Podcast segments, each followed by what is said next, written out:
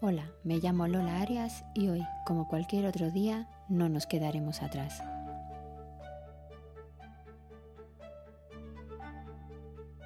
Me gustaría citar a Feliu Vilarrubias, vicepresidente de la Fundación Talita Madrid.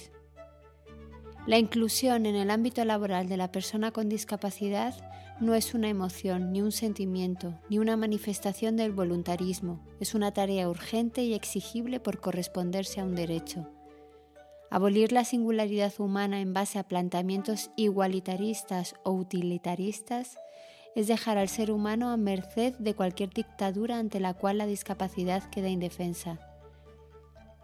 Hace una semana salieron los datos del paro registrado del mes de abril que realiza el Ministerio de Trabajo. A lo largo y ancho del documento lleno de cifras y letras, no hay ni un solo dato del paro de las personas con discapacidad. No existen, no se les considera, Aquí os dejo la entrevista.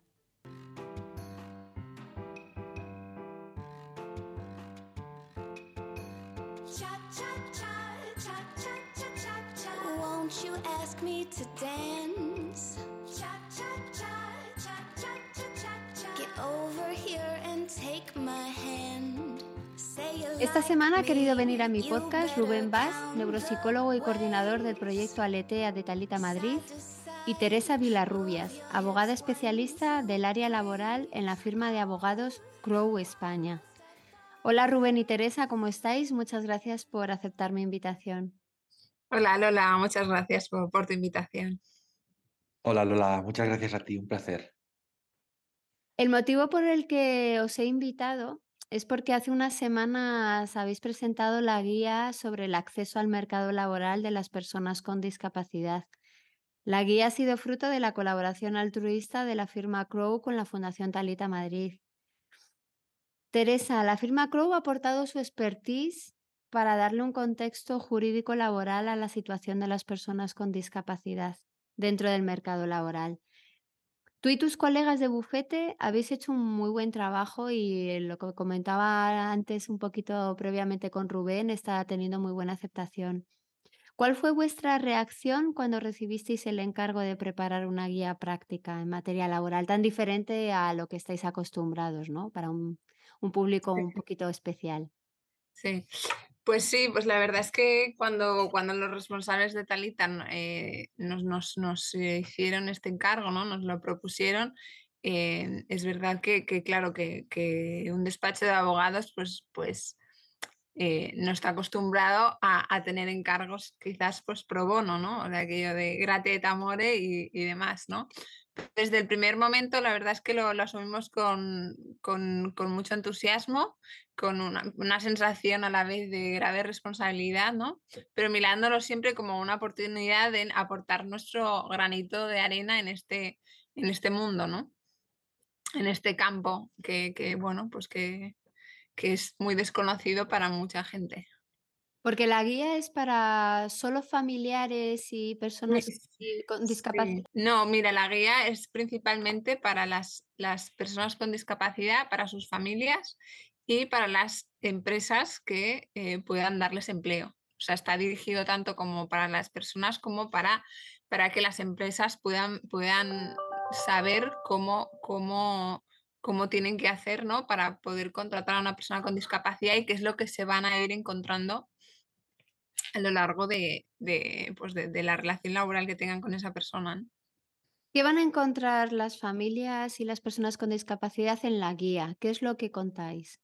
Mira, principalmente, eh, claro, nosotros lo que hacemos es como un compendio, como una recopilación ¿no? de la normativa actual que hay eh, en materia eh, jurídico-laboral para las personas con discapacidad, ¿no? Eh, pero básicamente es el recorrido que se puedan encontrar, que se va a encontrar necesariamente esa persona con discapacidad y sus familias a la hora de que inicie una relación laboral. O sea, todos aquellos aspectos que pueda ir surgiendo, que puedan ir surgiendo a lo largo de la relación. Cuando os pusisteis a investigar, porque has hablado de la recopilación, ¿no? De investigar y recopilar la normativa que había, ¿pudisteis apoyaros realmente en muchas referencias legales, bibliográficas, estudios previos en el tema o tuvisteis que empezar casi de cero? La verdad es que es una materia sobre la que, sobre la que se ha escrito muy poco. Hay, hay escasas referencias bibliográficas que aborden desde una perspectiva amplia relativo a la integración laboral de las personas con, discapacidad, ¿no? Entonces no, no, pudimos apoyarnos más allá de la, de la normativa que, que, que, está publicada, vamos. ¿Cuánto tiempo os ha llevado hacer la guía? Han sido muchas horas de trabajo a lo largo de, dos años, porque además nos, nos, bueno, nos pilló en medio la, pandemia, eh, con todos los ERTES, bueno, las, las, novedades normativas que iban surgiendo cada semana. Entonces, bueno, tardamos más de lo que, de lo que hubiésemos querido, pero, pero finalmente eh, creo que nos, nos hemos, hemos hemos podido pues, em, acabar nuestro trabajo ¿no? con, con, con solvencia. Teresa, imagino que al ser una guía práctica para las personas con discapacidad, esto os ha obligado a utilizar un lenguaje más claro, más conciso, más fácil. Algo que en el mundo jurídico no suele, no suele pasar. Eh, estáis llenos siempre de frases largas, subordinadas y palabras muy técnicas.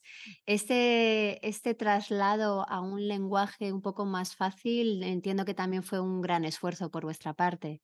Sí, la verdad que es algo que desde el primer momento la Fundación nos insistió en el mandato de que los textos que compusieran la guía fueran claros y de lectura asequible. De hecho, por eso se llama guía práctica, ¿no? Porque en realidad pues, eh, pretendemos ser más prácticos que doctrinales, aunque siendo abogados es un poco eh, inevitable ¿no? que escribamos con una prosa cargada de, profesiones jurídicas, ¿no? Y, es, ha, sido, ha sido difícil, de hecho, a veces pues, entre los que hacíamos el equipo de que, que, hacíamos esta guía, pues nos, nos, revisábamos los unos a otros y íbamos y vamos diciendo, oye, pues igual hay que, hay que hacer esto un poco más asequible y tal.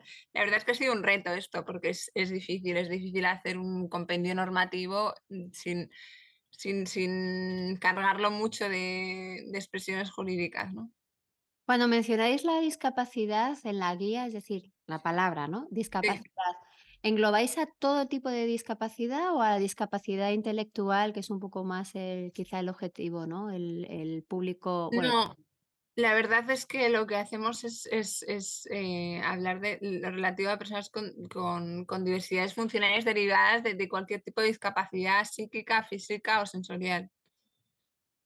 Según vuestra investigación, Teresa, según todo lo que habéis podido recoger eh, para hacer la guía, ¿cuál es la foto actual del mercado laboral español para las personas con discapacidad?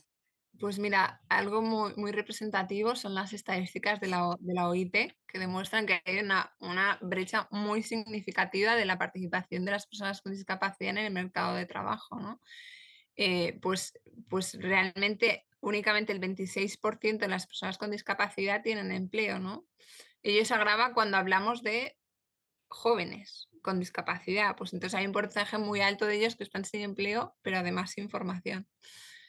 Y realmente el propósito de, esta guía es ayudar a que esas estadísticas cambien, ¿no? que el mayor, el mayor número de personas con discapacidad puedan acceder a este mercado laboral y tengan empleos dignos. ¿Cuál crees que son las principales razones por las que una empresa se decida a contratar? Porque están pues, los incentivos fiscales, los incentivos eh, eh, legales, pero ¿son suficientes? ¿Podría haber otro tipo de incentivos que le pudieran animar a contratar a este tipo de personas? A ver, la verdad es que, claro, estos incentivos realmente Em, o sea, priorizar como motivación en la contratación de las personas con discapacidad esas ventajas fiscales y económicas que puedan derivarse para el empleador o las ventajas que, que de tal contratación puedan resultar el beneficio, por ejemplo, de la imagen corporativa, que esto es verdad que, bueno, pues, pues que mejora la imagen corporativa, creemos que esto es un modo de, de, instrumentalizar un poco la integración laboral de la diversidad, ¿no? Con esos consiguientes efectos negativos. Eh, lo que debe impulsar realmente al empleador es la convicción, esto te lo estoy diciendo en un mundo ideal, es la convicción del, innegable valor del trabajo de esa persona con discapacidad, ¿no? de, su, estimable productividad, de su aportación al activo social. Y todo ello pues sin perjuicio de lo, de, lo, que el empleo conlleva para autonomía y desarrollo personal del trabajador, ¿no? Yo eh, tengo, tengo un hermano con síndrome de Down y, bueno, lleva trabajando como jardinero 12 años y, realmente ves que eh, en, su, en su empresa no hay nadie más motivado que, que, que quiera hacer mejor su trabajo que él, ¿no? O sea, que realmente es, es un beneficio para todos, o sea, no, no, no, más allá de las ventajas fiscales y, económicas que repito que, creo que, están muy bien y que, que muchas empresas desconocen esas ventajas. Yo creo que ahí Teresa has dado, yo creo, la clave, ¿no, Rubén?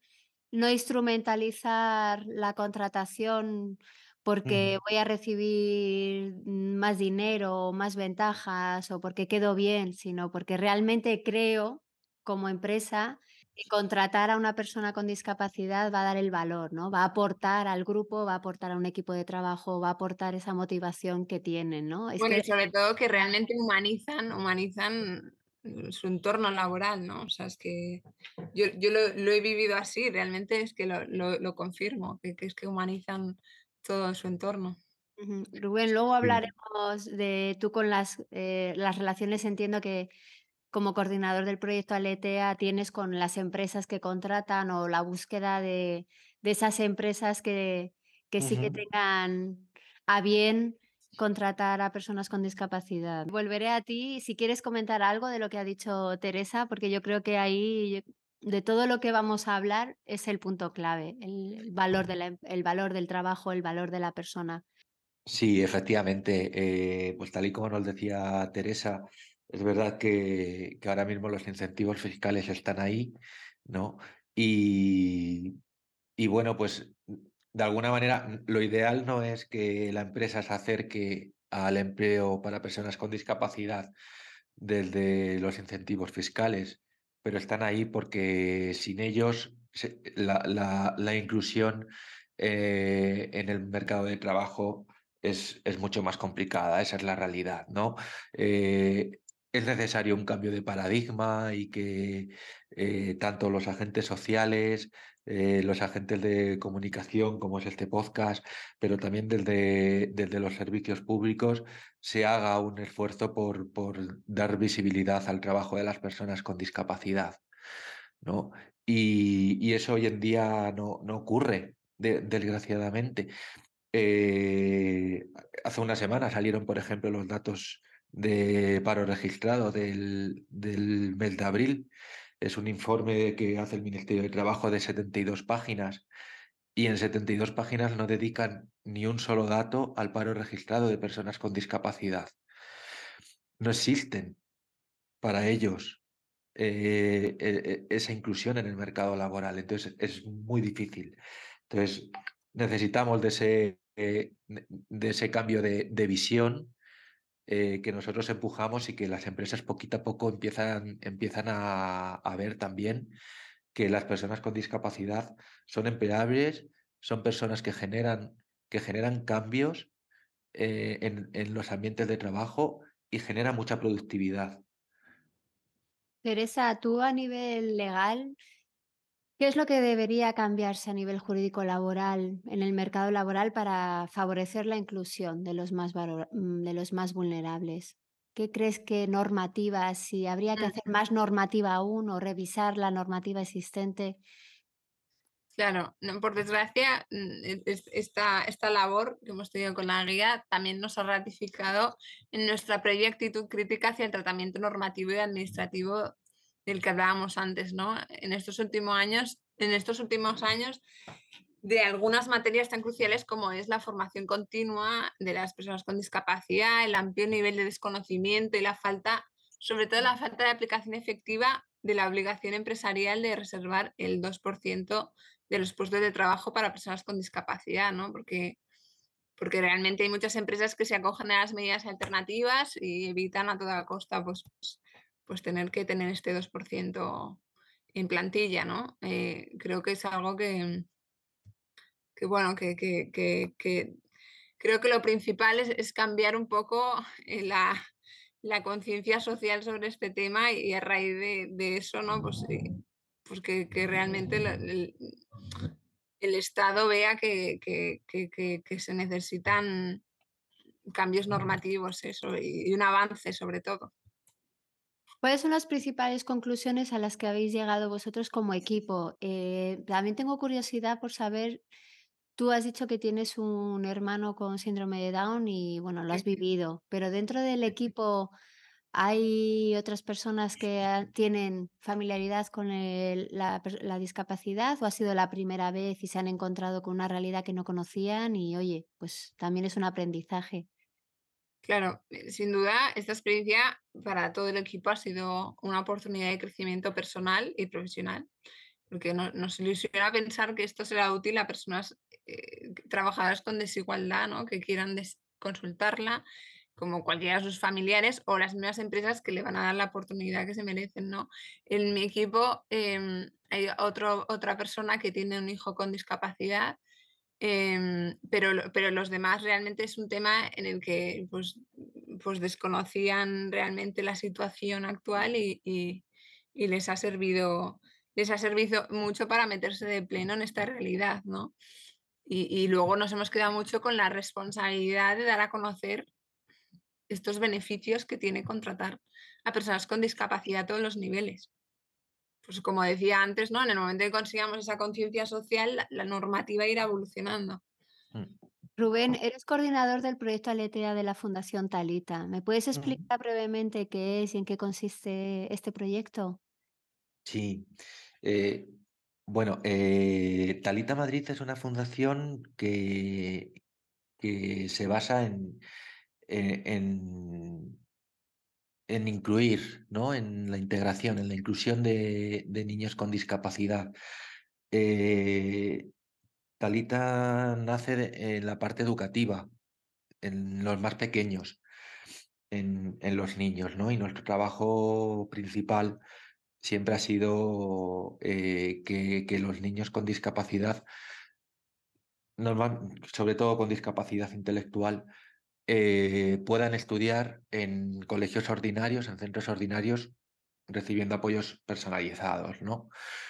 Eh, ¿Qué ocurre? Que al final eh, Talita Madrid cumple, está cumpliendo en este mes 13 años y, claro, los que empezaron con nosotros pues se van haciendo mayores y, ya no, ya están dejando los colegios, ¿no? Y hay que empezar a pensar pues en, en, nuevos, en nuevos ámbitos de trabajo. Y precisamente es en el mercado laboral, ¿no? Donde, donde tenemos que empezar. Y ahí es donde nace Aletea como, como un método, un método inicial de inclusión, de, de acercamiento al mercado de trabajo ordinario para personas con discapacidad. Eh, igual, que hacemos en el colegio, pues ofreciendo todos los apoyos que sean necesarios para garantizar que, que, la persona está en un puesto adecuado ¿no? y que, y que se siente realizada, que para nosotros es muy importante la autorrealización de, de la persona con discapacidad. Entonces, eh, bueno, lo que hacemos es un, un, perfil, ¿no? Cuando vemos a, al, chico o a la chica que quiere entrar en Aletea con nosotros, se, se crea un, un, perfil, no solo un perfil laboral, un perfil de la persona, ¿no? Dónde están sus fortalezas, dónde están sus debilidades y intentamos buscar un puesto de trabajo que se adapte a esta situación, donde pueda sacar todas sus fortalezas a relucir mientras seguimos trabajando esos puntos flojos que, tiene eh, a, cualquier, a cualquier nivel, a nivel personal, a nivel social o a nivel curricular. Rubén, las estadísticas no engañan. El 75% de las personas con discapacidad quieren encontrar un empleo en una empresa ordinaria y un 50% quiere elegir el tipo de empleo. Las estadísticas, más allá de números y porcentajes, muestran que los chicos y chicas con discapacidad tienen una voz propia. La sociedad tiene ante sí unas generaciones que quieren lo que todo el mundo queremos, vivir de tu trabajo de forma digna e independiente. Sin embargo, el LISMI, que es la Ley de Integración Social de los Minusválidos, ha cumplido 40 años, pero ha demostrado ser ineficaz en cuanto a la contratación. Desde Talita Madrid, ¿cómo creéis que se puede dar respuesta a estos chicos y chicas? Eh, buena pregunta. Es verdad que, que la LISMI fue, fue una ley que pareció muy novedosa en su momento, pero han pasado 40 años y, y seguimos estancados. ¿no? A día de hoy, eh, la, última, la última estadística del INE, que no- nos dabas unos datos hace un momento, yo voy a, ser un- dar un- un- alguno más. La última estadística del INE nos decía que, únicamente el 27, el- la tasa de actividad de, la de, de las personas con discapacidad intelectual es del 27,5%, únicamente. ¿no? Pero más allá, eh, hablaba de, los datos de paro de abril hace, hace un momento, que no daba, el Ministerio de Trabajo no daba ningún dato sobre datos de paro, pero sí que da sobre datos de contratación.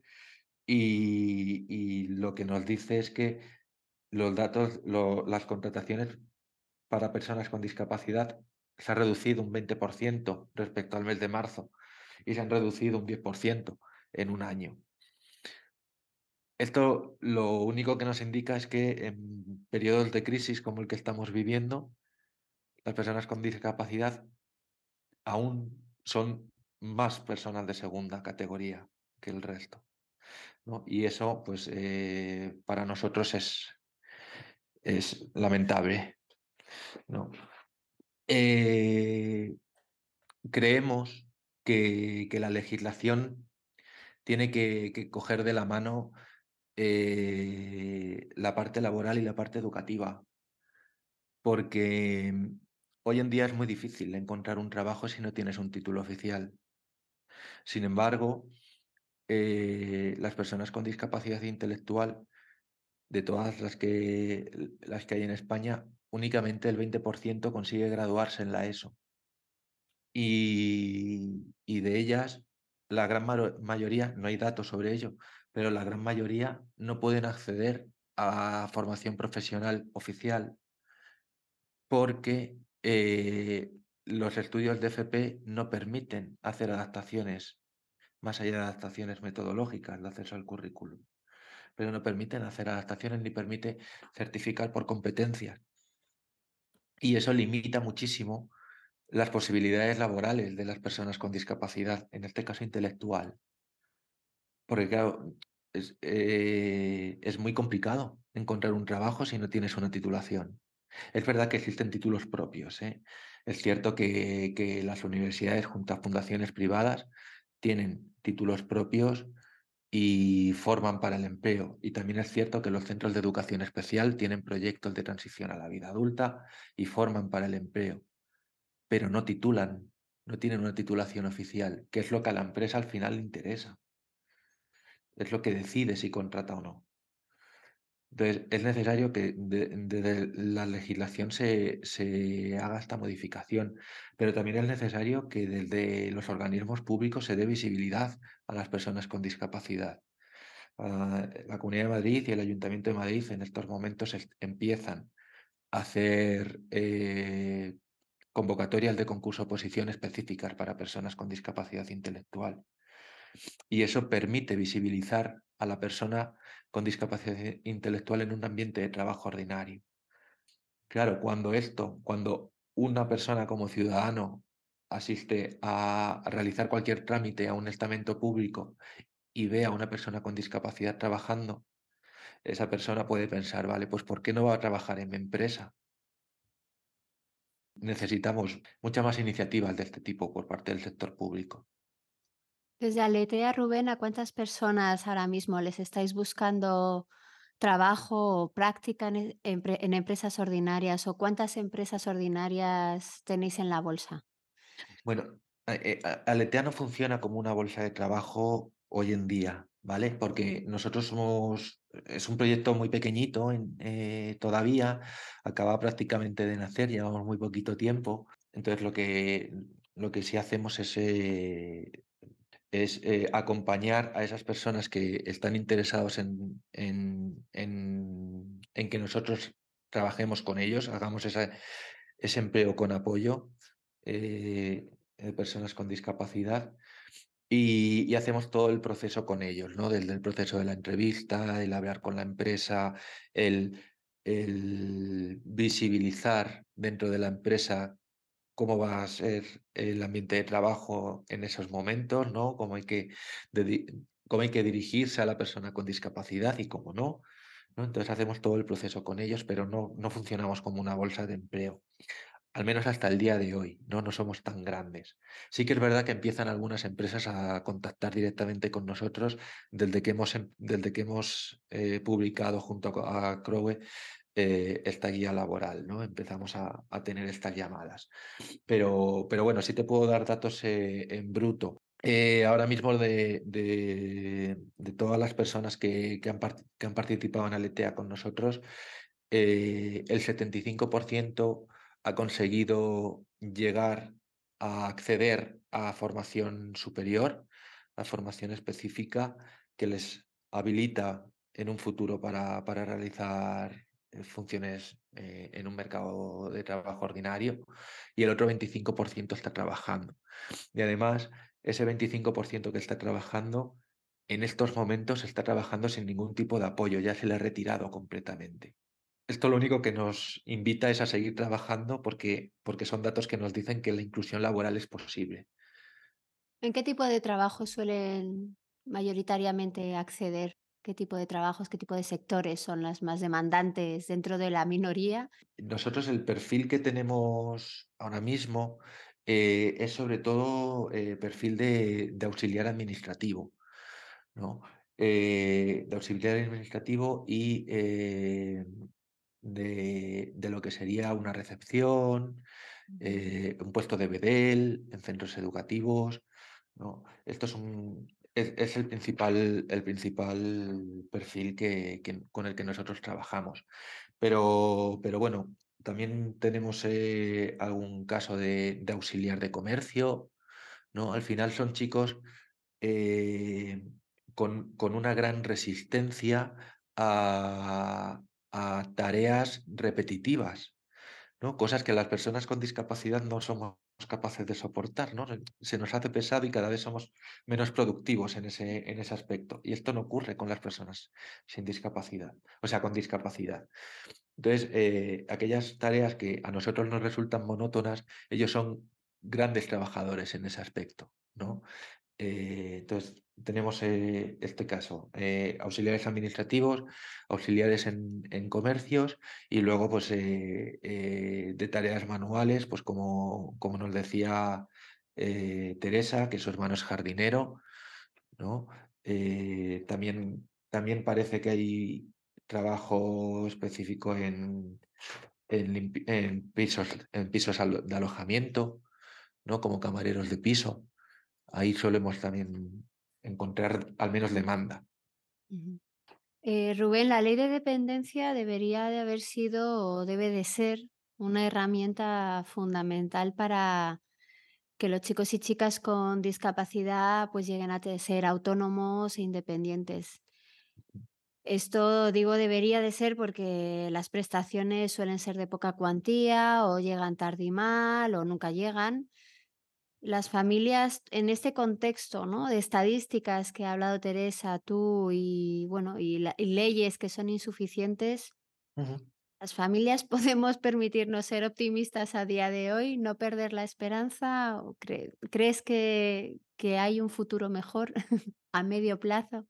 Desde que tú estás trabajando con personas con discapacidad, ¿ves cambio en el sentido de ves que, bueno, la sociedad también ha cambiado, no era la misma hace 30 años. Ah, ahora hay leyes que son insuficientes, pero no deja de haber leyes. Se habla de inclusión, se habla de integración, en fin, que sí que hay oleadas, ¿no? Que nos permiten ser optimistas, aunque luego las dificultades son enormes. Y luego, por otra parte, las familias, estas generaciones de familias de, yo creo que de 10 años a esta parte, estamos empujando mucho, los chavales son capaces, ¿no? Y, lo publicitamos de mil maneras. ¿Cómo lo ves? Eh, en ese optimismo podemos seguir estando por no perder la esperanza, porque siempre todo es tan negro y tan difícil para el futuro de nuestros hijos que, que a veces nos llena de frustración y supongo que desde la Fundación Talita Madrid lo, lo habréis vivido, ¿no? Sí, efectivamente. Bueno, yo siempre digo que rendirse no es una opción, ¿no? Nunca, ¿no? Em, e e es verdad que bueno, que queda mucho camino por hacer, es cierto. Queda muchísimo camino y quedan muchas puertas por tocar y muchas reclamaciones que hacer. Em, pero también es cierto que, bueno, en los casi 10 años que llevo yo, eh, trabajando en el mundo de la discapacidad, sí se han notado muchos cambios, ¿no? Hace 10 años un podcast como este, en el que se habla abiertamente de incluir, sería inviable. Yo cuando cuando empecé en el mundo de la discapacidad, eh, eh, era un mundo mucho más pequeño del que es ahora, en el que la integración era poco menos que que una ilusión óptica, eh, algo para idealistas, pero no no no algo real, ¿no? Y bueno, pues poco a poco oyes inclusión, oyes, eh, eh, que está en el debate social, ¿no? Y que incluso, eh, pues, a los estamentos políticos parece que empieza a llegar, y de vez en cuando, ahora que empezamos que estamos en periodo electoral, se acuerdan del mundo de la discapacidad. Es verdad que luego se olvidan, pero bueno, ahí están, ¿no? Y y que se hable de de discapacidad, que se hable de incluir, que se hable de que no se obvie la existencia de estas personas, ya es un ya es un motivo para para seguir trabajando día a día, ¿no? Para levantarse y y seguir peleando. Al final, pues bueno, eh, queda mucho camino por hacer, es verdad. No, o sea, al final vivimos de optimismo, es cierto, en este mundo no puedes vivir de otra manera si no es siendo una persona optimista, pero pero bueno, si intentas mirar con la cabeza fría, sí que sí que nos queda muchísimo trabajo por hacer. La inclusión es algo a lo que todavía tenemos que que llegar, ¿no? No es algo que se ha conseguido. Ojalá. El papel de las familias en la integración laboral de sus hijos, eh, ¿cuál es? ¿Es, eh, algo secundario? ¿Es fundamental? ¿Estáis mano a mano con ellas siempre? Mm, ¿cómo se articula la relación con las familias en este en este tema de laboral? El papel de las familias no no solo es fundamental, sino que es vital, ¿no? Eh, nosotros cuando cuando una persona llega a la fundación y dice que que quiere formar parte de Talita, te decía que creábamos un perfil laboral. Nosotros lo no solo laboral, sino personal, un perfil íntegro o integral. Nosotros lo que hacemos es eh, lo primero de todo es decirle a la persona que venga un día a reunirse con nosotros y que traiga con él a las 2 3 personas que son de referencia. Para nosotros es importantísimo que la familia forme parte de, porque necesitamos a los nuestros, todos, independientemente de cuáles sean nuestras capacidades, ¿no? Y necesitamos que sentirnos apoyados y sentirnos fo formando parte de. Y claro, ellos van a empezar a formar parte de un mundo, eh, extraño para ellos, que es el mundo laboral al que nunca se han enfrentado nunca. Entonces, necesitan de una red social, de una red familiar que que esté ahí para aquellos momentos que son que son más duros, ¿no? Entonces, hacemos este perfil con ellos, con la familia. La toma de decisiones se hace en conjunto, nosotros solo guiamos, acompañamos, hacemos ese ajuste de expectativas, tanto para la familia como para la persona, pero la decisión al final es es del del ambiente familiar, de la persona con discapacidad y de su entorno, porque es la manera de crear un buen autoconcepto, de trabajar la autonomía, porque muchas veces, y es normal, ¿no? Los padres les cuesta mucho trabajo hacer ese ese cambio de de chip, ¿no? De, bueno, mi hijo tiene que que llegar a trabajar, tiene que ir solo en el autobús. Mm. Eso es un un trabajazo para los padres. Y claro, ese eh, forma parte de Aletea, ¿no? Hacer ese acompañamiento a los ese acompañamiento a los padres de tu hijo puede, hay que demostrarles que que su hijo puede. Teresa, tú como hermana, ¿cómo viviste la integración laboral? ¿Cómo has vivido esa etapa como hermana? Mira, pues em, eh, la verdad es que eh, en el caso de mi hermano, eh, mis padres siempre tuvieron la inquietud de que, de que Pablo se, se integrara en la sociedad lo máximo posible, ¿no? Y para ello, pues desde pequeño, pues han trabajado para que él fuera totalmente autónomo y, pudiera, realizarse profesionalmente. Entonces, él em, de hecho, claro, eh, mis padres eh, pues impulsaron que desde el colegio, mientras estudiaba en la ESO, eh, pues ya en los últimos años de la ESO le hicieran, digamos, que, él, que él pudiera elegir qué era lo que quería ser de mayor, ¿no? O sea, entonces estuvo pues un tiempo pues en las cocinas del colegio, un tiempo pues en la administración, un tiempo pues, pues con el jardinero del colegio, para que él fuera viendo, pero siempre, siempre con, con mis padres al lado, ¿no? O sea, realmente por iniciativa de mi hermano no, no, seguramente no hubiese llegado a eso, ¿no? Eh, eh, creo que es fundamental el papel de las familias desde, desde que son muy pequeñitos hasta, hasta siempre, ¿no? Porque porque al final, pues, eh, bueno, ellos por sí mismos ojalá pues,